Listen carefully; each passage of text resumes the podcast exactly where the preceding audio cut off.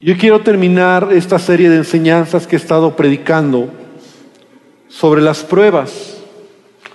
Eh, en miércoles, en domingo, ya tiene un tiempo que he estado hablando, porque Dios puso en mi corazón el poder eh, compartir y que nosotros podamos entender eh, cuál es nuestra perspectiva en medio de la prueba. Y hace ocho días particularmente estábamos hablando sobre la diferencia entre una prueba y una tentación. Y si tú viniste hace ocho días, yo espero que recuerdes, ¿verdad?, la enseñanza, porque hablábamos de que la prueba es parte de nuestra vida. Las pruebas, de hecho, veíamos que es Dios quien envía las pruebas. La Biblia nos enseña, la Escritura nos enseña que no nos sorprendamos del fuego de la prueba como si algo extraño nos aconteciera, ¿verdad? Si, como si algo que, que no nos va a suceder. Veíamos que la prueba tiene un solo propósito, ¿Y cuál es el propósito? Que tú seas promovido. La prueba tiene un propósito que tú puedas entrar a un nuevo nivel en tu vida.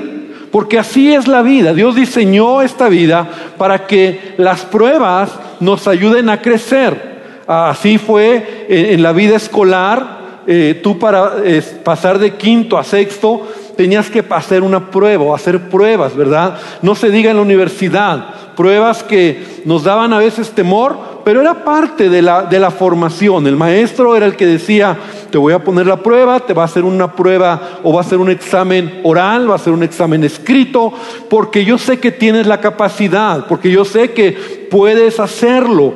Entonces el maestro estaba ahí, el maestro estaba esperando que tú pasaras la prueba, él no te quería destruir, sino más bien que tú pudieras pasar la prueba y obtener un título. Entonces Dios Igual, de la misma manera, Dios permite, Dios envía, y lo veíamos la semana pasada, las pruebas. Veíamos que las pruebas son aquellas circunstancias en la vida que nos llegan de manera inesperada. ¿verdad? No estamos hablando, hoy vamos a dedicar esta enseñanza para aprender un poco lo que son las consecuencias de nuestras malas decisiones.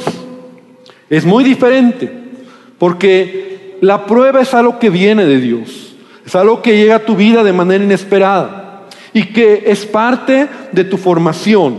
Dios está ahí, Dios ha prometido estar cerca de ti en medio de la prueba. También hablábamos de lo que era la tentación, diferente a la prueba. Así como la prueba Dios la envía, la tentación, ¿quién es el responsable de las tentaciones? Satanás. A él se le menciona como el tentador. Entonces Él va a presentar ambientes en nuestra vida, ¿verdad? Para que nuestra concupiscencia, nuestra carne, nuestra naturaleza pecaminosa, así lo dice Santiago, ¿verdad? Pueda, o, Satanás quiere que caigas. Y una tentación cedida, cuando tú cedes a una tentación, pierdes muchas cosas, ¿verdad? Satanás quiere destruir tu vida, él vino para robar, matar y destruir, y lo que él quiere es que tú cedas a las tentaciones. Las tentaciones no vienen de Dios. Entonces las pruebas tienen un propósito de promoverte, de bendecirte. La tentación de destruirte. Por el origen, porque el origen es diferente. De un lado es Dios, de otro lado es Satanás. Y entonces todo eso vimos y yo te animo aún que si tú no viniste ocho días, puedas eh, comprar el CD o escuchar la predicación. Ahí los tenemos siempre en las redes sociales, en YouTube, para que puedas entender lo que hoy vamos a hablar. Porque entonces hoy vamos a hablar de lo que son las consecuencias de nuestras decisiones. Las consecuencias no son pruebas que vienen de Dios, ¿verdad? Entonces vamos hoy a entender qué es una consecuencia. Y como la palabra lo dice, ¿verdad? Es producido, una consecuencia es producido, es algo que sucede por causa de, es una consecuencia. Es un acto o un hecho que sucede por algo que tú hiciste previamente. De hecho, siempre va a existir una correspondencia entre la consecuencia y el hecho. Se puede decir que casi todas las acciones que el ser humano tiene y hace tienen una consecuencia. Todo lo que tú y yo hacemos en la vida tiene una consecuencia. Así Dios nos diseñó. Entonces, todo lo que tú haces tiene una consecuencia. Y reitero, ¿verdad? No es responsable Dios, ni siquiera tampoco el diablo. El responsable eres tú. Toma tu dedito así y di, el responsable soy yo. Tú eres responsable de tus decisiones.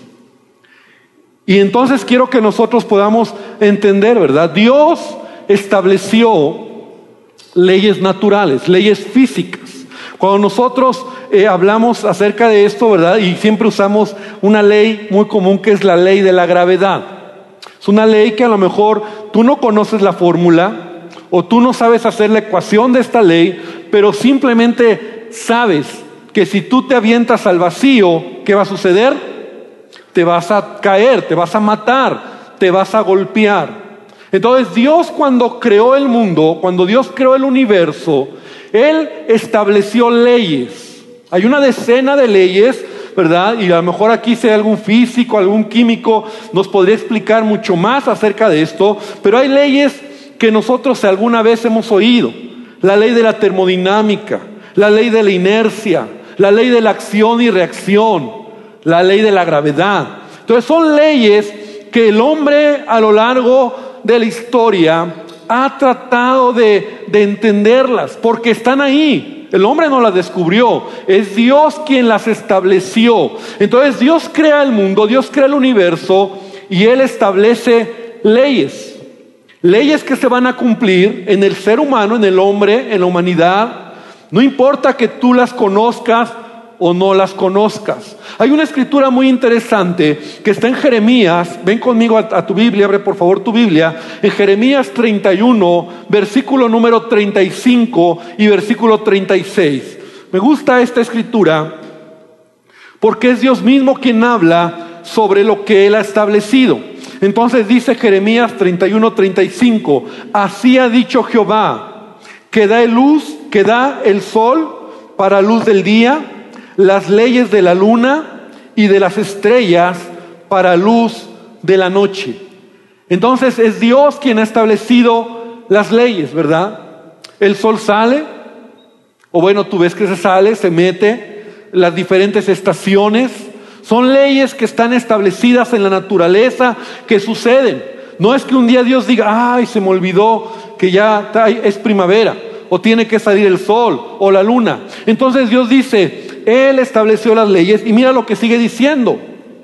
Dice que parte el mar y braman sus ondas.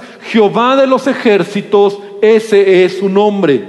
Si faltaren estas leyes delante de mí, dice Jehová, también la descendencia de Israel faltará para no ser nación delante de mí eternamente.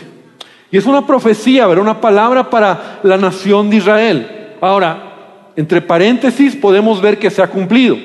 Porque Dios está diciendo aquí, el día que Israel deje de ser nación, una nación mía, un pueblo mío, ese día faltarán las leyes. Y son más de seis mil años que Israel ha existido como nación, como pueblo de Dios. Muchos pueblos han existido y han desaparecido. Los babilonios, los griegos, los persas, fenicios. Pero Israel, la nación de Israel, ha permanecido. Y es una promesa de parte de Dios, ¿verdad? Dios dice, el día que deje de existir ese día, mis leyes cesarán. Ahora, las leyes Dios las ha establecido. Hay leyes físicas, pero también hay leyes morales, podríamos decir así. Leyes espirituales. Aún hay leyes que el ser humano ha puesto. Por ejemplo, si tú vas en tu automóvil y ves un semáforo que se pone en rojo, ¿qué es lo que te está diciendo? Alto. Bueno, aunque algunos a lo mejor no le hagan caso. Pero ¿sabes qué es lo interesante? Que en cualquier país del mundo, un rojo significa alto. En Asia, en Europa, en África, a donde tú vayas, un rojo siempre será alto. ¿Qué pasa si tú transgredes esa ley? vas a tener un accidente. Entonces, ¿será que Dios hizo algo para que ese accidente te sucediera? ¿O tú transgrediste una ley? Entonces, nosotros debemos de entender que así es la vida. Las consecuencias de nuestras acciones muchas veces son las que tú y yo estamos viviendo. El problema es que a veces nosotros tenemos consecuencias, pero no miramos el origen de las consecuencias. Es decir, es más fácil echarle la culpa al diablo, ¿verdad? El diablo me está persiguiendo, pastor. El diablo me, me, quiere destruir. O echarle la culpa a Dios. Mira, qué interesante. Aún nuestros padres, Adán y Eva, cuando ellos desobedecieron a Dios, Adán, ¿qué fue lo que dijo? Cuando Dios se presenta delante de ellos. ¿Qué es lo que le dice Adán a Dios? La mujer que me diste. O sea, ¿quién era el culpable? Dios. La mujer que me diste, ¿y qué dice Eva? La serpiente. ¿Te das cuenta? O sea, o es Dios o es Satanás. Si ellos hubieran asumido su responsabilidad, muchas cosas hubieran sido diferentes. Pero era más fácil decir es Dios. Señor, la mujer que me diste tú. Señor, fue la serpiente la que me engañó. A decir, fue mi decisión. Yo me equivoqué. Yo desobedecí la instrucción que tú me diste. Entonces, así nosotros vivimos. Tenemos consecuencias en la vida de malas decisiones y no hemos alcanzado a ver que los responsables somos nosotros. Y yo voy a pretender, o yo pretendo esta tarde, el que podamos entender a la luz de la escritura que es importante lo que decidimos en la vida. Y lo primero que quiero establecer es este punto. El que puede elegir debe asumir. El que elige, el que puede elegir debe asumir. Es decir, ¿cuántos saben que Dios nos dio libre albedrío? Amén. No somos robots. Dios te ha dado la gran bendición de elegir y, escoger de tu vida lo que quieras. De hecho, mucha gente, ah, pues es tu vida, haz lo que quieras. Y en cierta manera, así es. Entonces, pero tenemos que entender esto. El que puede elegir debe asumir. O sea, en otras palabras, lo que eliges, entonces tú mismo tienes que entender que va a haber consecuencias de aquello que estás eligiendo. Por ejemplo, yo a veces como pastor, me ha tocado muchas veces tratar con personas o, a veces varones que llegan y me dicen, pastor, fíjese que tengo un problema muy grande. Resulta que eh, eh, tuve una esposa y, bueno, ya eh, es mi ex esposa, que ahora ando con otra mujer y, me, y esta mujer, la primera, no me deja ver a mis hijos y estoy muy lastimado porque... Y entonces yo empiezo a oír su historia, ¿verdad? Y yo le digo, bueno, bueno, primero, tú elegiste eso, ¿no? Entonces el que elige, asume. A veces nosotros la vida la vemos como que, ¿por qué me está pasando esto? Bueno, si tú elegiste tener más de una mujer, ahora asume. Los problemas cuando tú tienes más de una mujer es normal, ¿verdad? Yo gracias a Dios siempre he visto a mis hijos, porque solo tengo una mujer con la que vivo. Y no he tenido problemas, ¿verdad?, de tener otra mujer y que esta otra esté eh, hablándole a mi esposa y se estén peleando entre ellas y yo esté en medio. Y, no, porque el que elige, asume. Entonces, si tú has elegido ciertas cosas en tu vida, tú tienes que asumir tu responsabilidad o asumir la consecuencia de tus malas decisiones. Es normal que cuando un hombre a lo mejor eh, engaña a su mujer o se va con otra mujer, la primera mujer le pelea a los hijos y no los deje ver. ¿Es normal? Es normal. Que haya problemas y que la, la, familia se complique y que el estrés crezca y las dificultades familiares crezcan, ¿es normal? Claro que es normal. Hay cosas que son normales. Porque si tú eliges, asumes. Si tú eliges tener relaciones sexuales antes del matrimonio o estás teniendo relaciones íntimas fuera del contexto del matrimonio, ¿qué va a pasar? Tal vez la muchacha va a quedar embarazada. ¿Es normal o no? Es normal. Es normal que tú en tus decisiones equivocadas haya malas consecuencias. Por ejemplo, ¿verdad? Si tú todas las noches te, cenas unos taquitos de barbacoa, todas las noches, ¿qué va a pasar? Pero no solamente vas a subir de peso, a lo mejor te vas a enfermar. ¿Por qué? Porque es normal. Entonces, cuando tú eliges algo, es normal que la consecuencia sea afín a aquello que estás eligiendo. Si tú hoy vas y compras o adoptas, ¿verdad? Porque ahora es la moda, tú adoptas un perrito, es normal que ese perrito esté haciendo pipí o popó en diferentes lugares en tanto lo vas a educar o no. Es normal. Porque es normal lo que tú decides o lo que tú eliges lo debes de asumir. Si tú eliges en tu vida fumar, es normal, ¿verdad?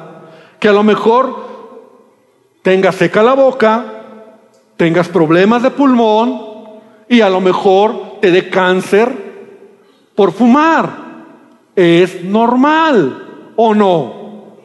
Es normal. No es un demonio, no es, ay Señor, ¿por qué esta enfermedad? Es normal que si tú no te cuidas, entonces sucedan las cosas.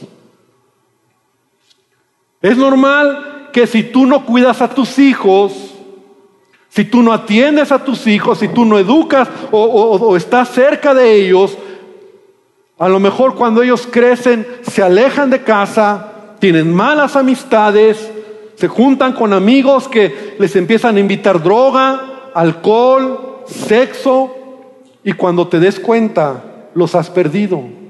Es normal. Padres que no son responsables, es normal que los hijos se alejen de casa. Yo no sé por qué me ven así, ¿o no es normal? Es normal. Eliges y lo que eliges lo asumes.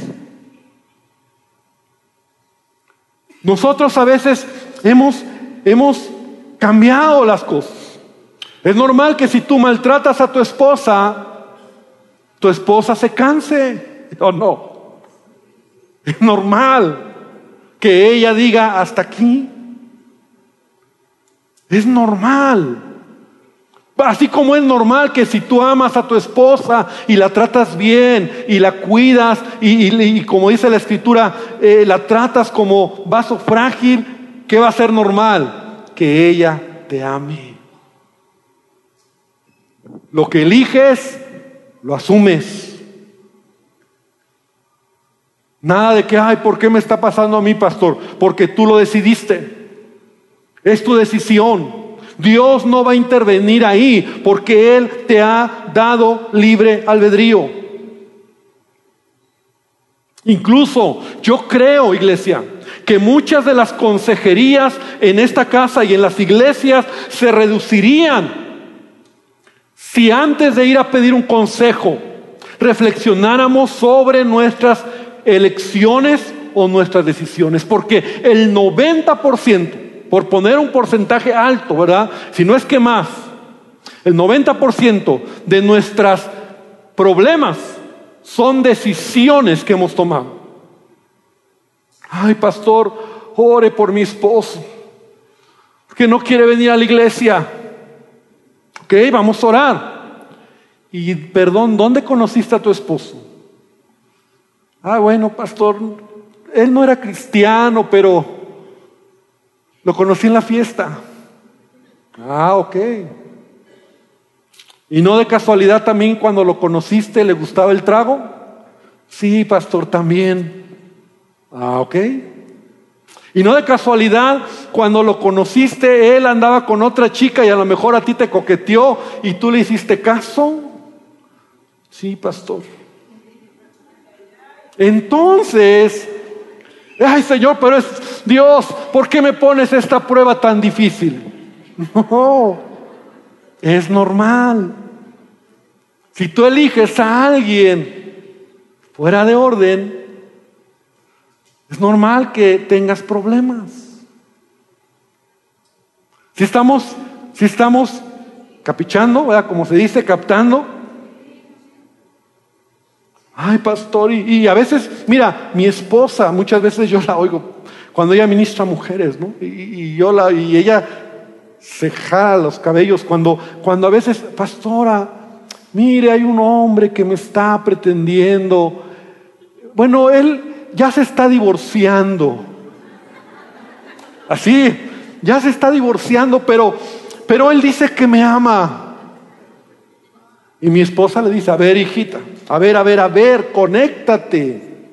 Si ese hombre es capaz de dejar a su mujer por ti, es un hombre infiel, que al paso del tiempo a ti te va a dejar por otra. Es normal. Es normal. ¿Por qué nosotros a veces esperamos una consecuencia diferente de una decisión que debería de ser simple en el sentido de decir, bueno, va a pasar? Bueno, pastor, es que usted no sabe que, que, que que yo me casé con un inconverso y, y ahora vine a la iglesia. Gloria a Dios, yo conozco a varios, pero es la excepción, no es lo normal. Así como conozco a muchos que se han caído de un segundo piso y han sobrevivido, pero es la excepción, porque la ley está ahí. Entonces el que elige debe asumir. Hay muchos que en su vida eligen en desobediencia. ¿No? O sea, el papá le dice que no, la mamá le dice que no, el pastor le dice que no, todos le dicen que no, hasta el horóscopo te dice que no. ¿no? O sea, hasta todo te dice que no. ¿Y qué crees? Lo hacen. Y luego están llorando. Y luego, ay, pastor, creo que me equivoqué. ahora. Qué, qué, qué listo, ¿eh? qué, qué, qué sensibilidad. No, hermano. La vida se trata de entender que hay principios en la vida espirituales. Mira, vivimos por principios, no por emociones. Ah, si yo me emociono ahorita y me subo al techo y me emociono y me aviento, ¿qué va a pasar? Me mato. O sea, la emoción no dirige mi vida. Es la ley espiritual, es el principio de la ley que, que me dice, si te avientas, te matas. Entonces la vida en Cristo se vive por principios. Y los principios se aprenden en la palabra. Dios nos da sus palabras para que tú aprendas los principios y entonces vivas de acuerdo a los principios. Pero entonces el punto es, el que elige debe asumir. Luego, no, eh, pues no yo, ¿por qué a mí me pasó? Bueno, porque tú lo quisiste, tú lo elegiste, fue tu decisión.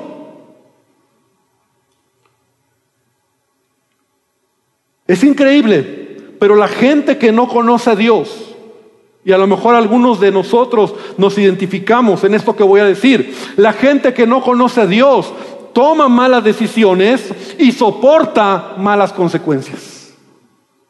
Eso está grueso, más tremendo. Y así éramos nosotros, o sea, tomas malas decisiones y soportas malas consecuencias. Oseas 8:7, Dios dice, sembraron viento porque sembraron viento y torbellinos segarán. O sea, el mundo es así.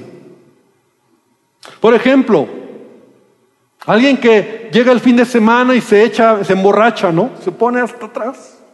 Es una mala decisión, porque aparte de que te expones, de que pierdes muchas cosas, tu salud y bueno, pero ¿qué pasa el día siguiente? ¿Qué pasa el día siguiente? No aguantas. Una cruda. O sea, toman más las decisiones y soportan malas consecuencias. Así es el mundo. Hombres que van con una prostituta toman malas decisiones y se arriesgan a una enfermedad. Aparte de todo lo que espiritualmente eso te puede destruir. El que fuma, ya decía, ¿verdad? Vive ansioso. Necesita eso. Tal vez se va a enfermar del pulmón, va a vivir menos, va a vivir menos. Toma malas decisiones y soporta malas consecuencias. Entonces, y muchos te dicen, sí, yo sé que un día me voy a morir y al final de cuentas, pues de algo será, ¿no? ¿Los has oído? Yo sé que no era de aquí nadie antes, pero hacia algunos. Tomas malas decisiones y soportas malas consecuencias. A veces eh, eh, el, hombre, ¿verdad? Que es infiel. Y lo cacharon en la movida, ay, no importa, y, no importa, y yo con la otra, y, y no importa, y se queda sin familia, se queda solo, se queda sin nadie.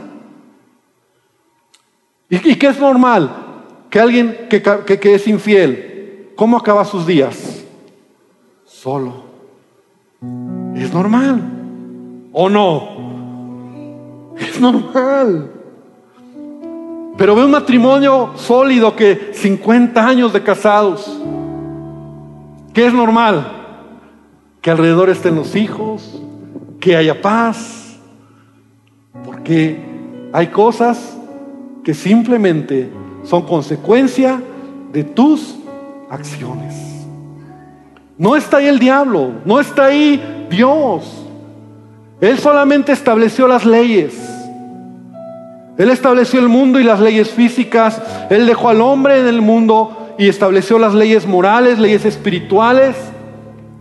Y Él espera que el hombre, que nosotros que tenemos inteligencia, no somos como los animales, podamos discernir las leyes de Dios para vivir nuestra vida correctamente.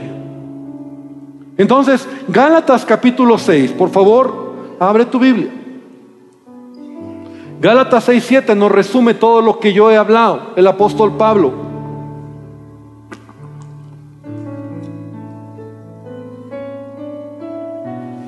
Dice de la siguiente manera, no os engañéis. Gálatas 6, 7. No os engañéis. Dios no puede ser burlado, pues todo lo que el hombre sembrare, que dice, eso también segará. Hasta ahí primero. Es una ley. Lo que siembras, cosechas. Si siembras cebollitas, ¿Qué vas a cosechar? No esperes manzanitas. No puede ser. En lo natural es ilógico. En la vida también. En la vida lo que haces, lo que siembras, lo vas a cosechar. Es normal. Bueno, pastor, estoy enojado. ¿Por qué? Porque coseché cebollitas. ¿Pero qué sembraste? Pues cebollitas. Porque el que siembra para su carne, de la carne segará corrupción. Mas el que siembra para el espíritu, del espíritu segará vida eterna. No nos cansemos, fíjate lo que Pablo dice, no nos cansemos pues de hacer bien, porque a su tiempo segaremos si no desmayamos. Entonces, ¿cómo voy a ser ¿Cómo voy a cambiar mis consecuencias que a lo mejor muchos que están en este lugar están viviendo? Tienes al lado la consecuencia de una siembra equivocada. Y entonces, tú imagínate que aquí, ¿verdad? Aquí tenemos, tú estás sembrando cebollitas. tú has sembrado cebollas que vas a cosechar cebollas. sabor amargo, tal vez. Y estás sembrando cebollas. Pero llega el momento en donde tú entiendes lo que Dios quiere en tu vida. Y solamente es la palabra de Dios lo que te hace empezar a darte cuenta que tienes que empezar a sembrar diferente. Y entonces dices, está bien, ahora ya no voy a sembrar rencor, odio, resentimiento, amargura. Ya no voy a sembrar pleitos, ya no voy a sembrar enojos, porque todo eso es una siembra equivocada. Entonces dices, voy a empezar a sembrar ahora otro tipo de producto en mi vida. Voy a empezar a sembrar fresas. Y entonces empiezas a sembrar fresas. Y empiezas con ahínco. Y dices, Señor, voy a sembrar fresas. Amo a mi prójimo. Amo a mi esposa. Cuido a mis hijos. Eh, pongo atención a mis finanzas Empiezo a ser diferente, perdono si me ofenden, ya no respondo, ya no, ya no soy de los que me bajo y echo bronca porque, porque todo eso fueron cebollitas, cebollitas que, que me tenía que comer las cebollitas. Entonces empiezo a sembrar fresas, pero sabes que a veces lo que no entendemos, y este es el punto hermano, a veces tú estás sembrando fresas, pero ¿qué, qué crees que estás comiendo? Cebollitas. Entonces muchos dicen, ay pastor, si yo estoy sembrando ya fresas, ¿por qué como cebollitas? Bueno, porque dice el apóstol Pablo, no te canses de hacer el bien. Entonces, hay veces que tú estás sembrando y aquí es donde muchos cristianos, lo he visto tantas veces, se desaniman si yo ya cambié, pastor, yo ya, yo ya llego a mi casa y mi esposa todavía me tiene desconfianza. Claro, porque son las cebollitas que tú sembraste. Sigues sembrando fresas. Sigues sembrando fresas. Ay, pastor, pero es que mi matrimonio no cambia, ya me cansé. Y, a ver, todavía sigue sembrando fresas. Y de repente a lo mejor te echarás un licuadito de, cebollas con fresas. Bueno, empiezas a mirar un poco el sabor de la fresa, aunque todavía tienes lo amargo de la cebolla, el tufazo, lo amargo de la cebolla. Pero llega el momento donde esas fresas que tú has estado sembrando en tu vida, con perseverancia, como dice Pablo, no te canses de hacer el bien. Porque el problema es que nosotros somos muy, somos muy descuidados. Estamos sembrando fresas y de repente, ay pastor, yo me desclavé y, yo le contesté y yo le dije, ¿qué crees que fue eso? Sembraste cebollas. Ay pastor, es que, es que no me contuve, yo le dije.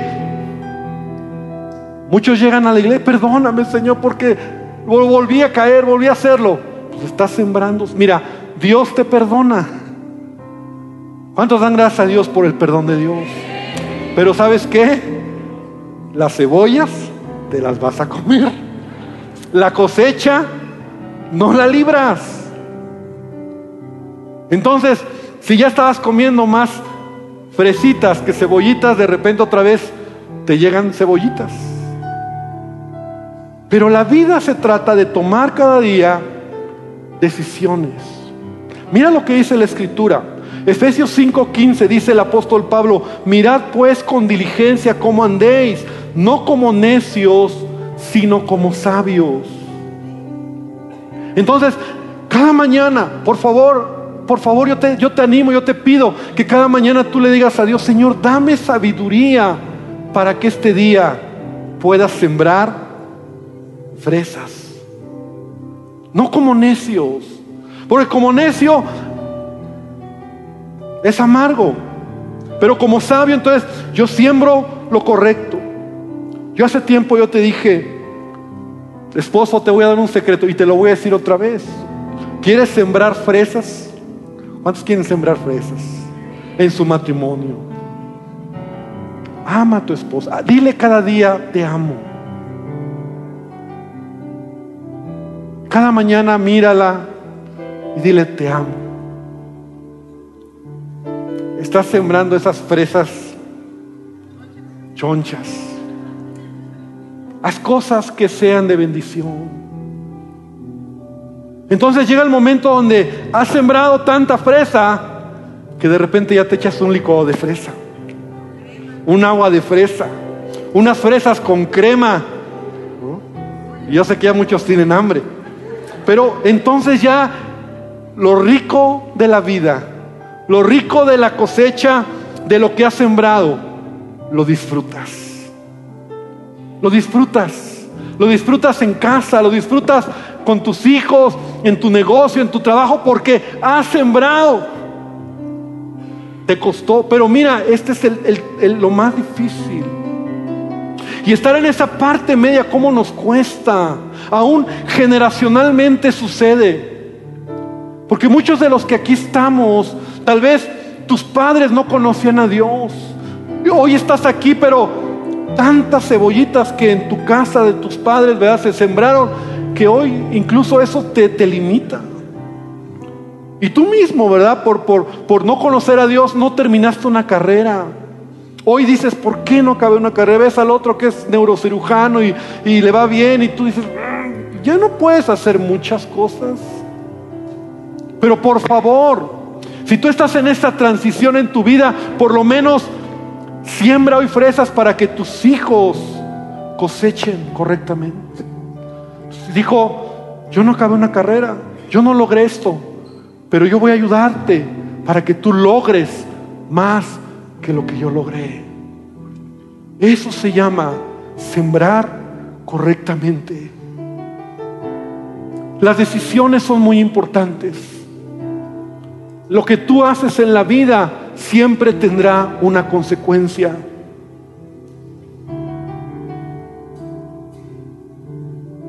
Tenemos que hacer cosas diferentes y tenemos que identificar cuando es una prueba, cuando es una tentación y también cuando es una consecuencia de nuestras malas decisiones. ¿Cómo cambio entonces empieza a sembrar fresas, empieza a amar, empieza a perdonar, empieza a tratar bien, a hacer lo que Dios dice. Y no te preocupes, porque la ley que está en Gálatas 6, 7 al 9 se va a cumplir en tu vida. Se va a cumplir. Se va a cumplir. Son leyes espirituales.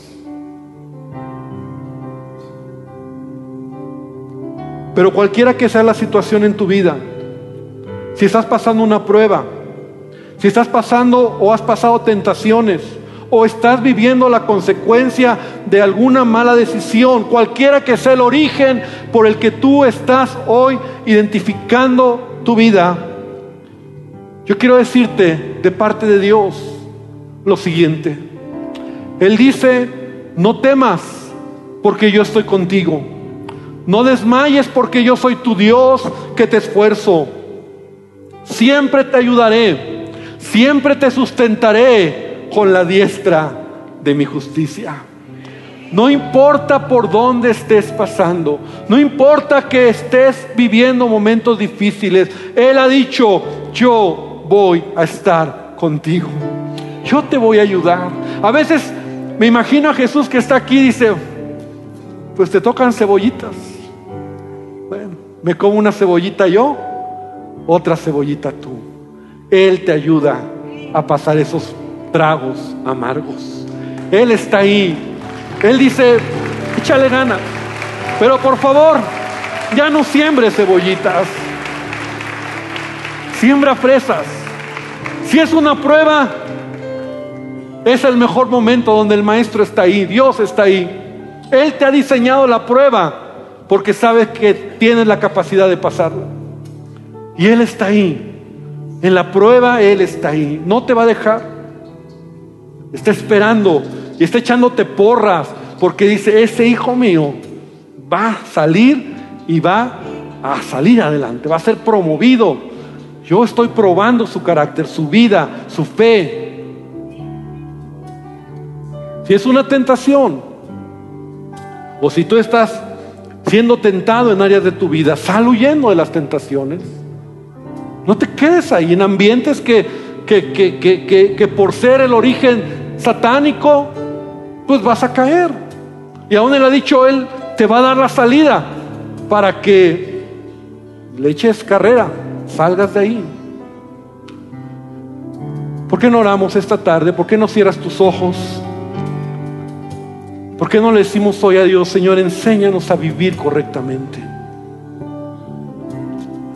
Enséñanos a entender, enséñanos a, a caminar con sabiduría. Enséñanos, Dios, no como necios, no somos como el mundo. No somos de los que, que, tomamos malas decisiones y aceptamos malas consecuencias. No, Señor, no lo queremos. Pero queremos ser sabios cada día. Queremos entender tu palabra y vivir tu palabra para que entonces el fruto sea dulce y no amargo. Sí, tal vez muchos estamos todavía y, de repente tenemos que probar cebollitas porque hemos hecho y hemos decidido mal. Pero Señor, ayúdanos a entender que tú no lo quieres. Y que tu Espíritu Santo que está en nosotros hoy revele esta verdad. Hermano, hermana, hoy dile a Dios, Señor, aquí está mi vida. Quiero decidir correctamente. Ayúdame, perdóname. A lo mejor te has equivocado. Dile, Señor, perdóname. Ayúdame, Señor. Necesito de tu presencia. Todo lo que el hombre siembre, eso va a cosechar. Gracias te damos, Padre. Y ahí en tu lugar Dile a Dios que Él te ayude. Te adoramos. Te adoramos, Señor. Escucha tu dulce voz, rompiendo en mi ser. Sé que me haría estremecer haría llorar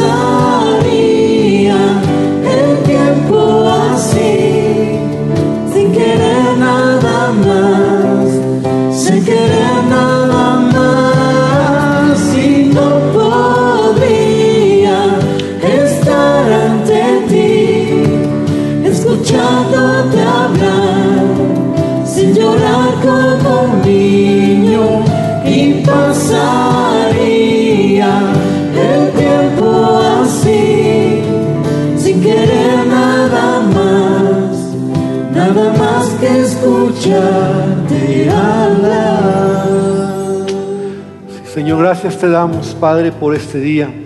Y gracias, Señor, por esta palabra. Te rogamos, Señor, que tú la guardes en nuestro corazón. Nos ayudes, Señor, a distinguir cómo tú nos has creado, la manera en que tú nos has diseñado y cómo nosotros debemos de asumir la vida, Señor. Cuando viene una prueba, Señor, no nos debe sorprender. La prueba no es porque estemos mal. De hecho, la prueba es algo que tú usas para perfeccionar nuestra vida. Que la tentación, Señor, la identifiquemos cada vez que nuestra carne nuestro, nuestro deseo, nuestra concupiscencia, nuestra inclinación a hacer lo malo, Señor, esté tan cerca de, de, entender, Señor, que hacemos cosas que, que no te agradan. Tu Espíritu nos habla. Que entendamos que de la tentación hay que huir. De la tentación hay que salir corriendo. No hay que estar en esos ambientes que simplemente podemos caer. Y a veces, Señor, por no entenderlo podemos perderlo todo. Y Señor, que nos ayudes a entender las consecuencias, pero más que las consecuencias, las decisiones. Que podamos decidir no por emociones, sino por principios, por lo que tu palabra nos enseña. Que entendamos que la vida no se trata solamente de, emocionarnos y correr como, como si fuéramos un, un caballo sin control, a ver a dónde llegamos.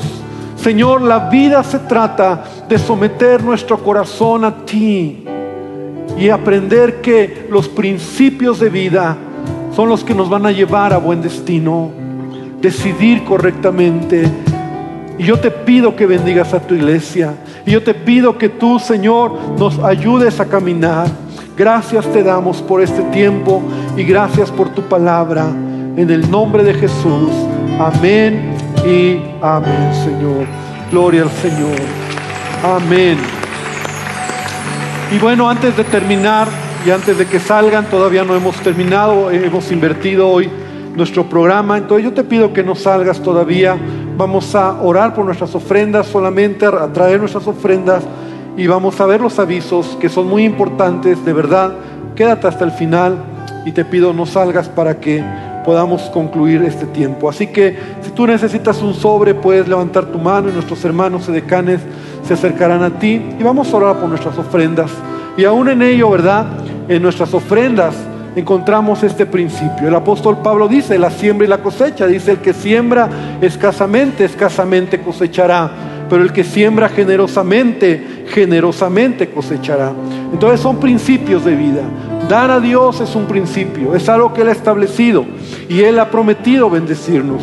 Así que cuando tú eres obediente a su palabra, Él bendice. Y Él te pide que tú des, no de lo que no tienes, sino de lo que Él ya te ha dado de lo que Él ya ha puesto en tus manos. Así que vamos a orar esta tarde. Padre, gracias también te damos porque al traer nuestras ofrendas hoy, nuestros diezmos y primicias, hoy Señor te honramos con nuestra vida.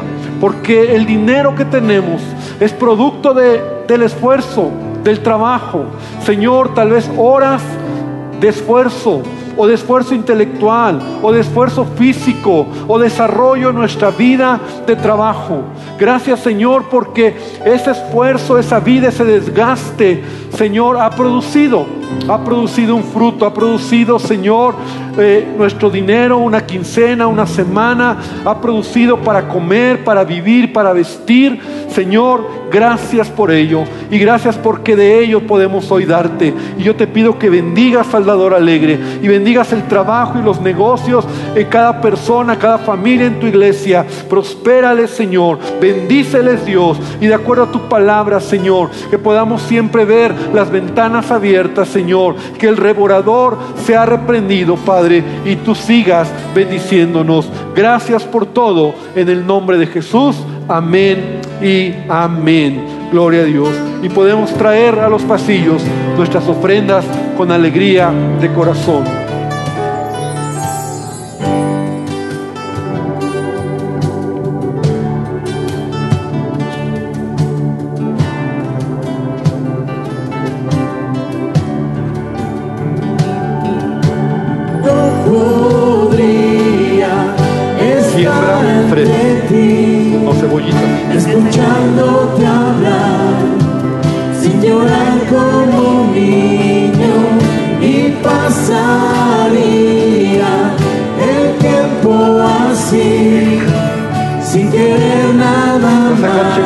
Mandíbula. Si quiere nada más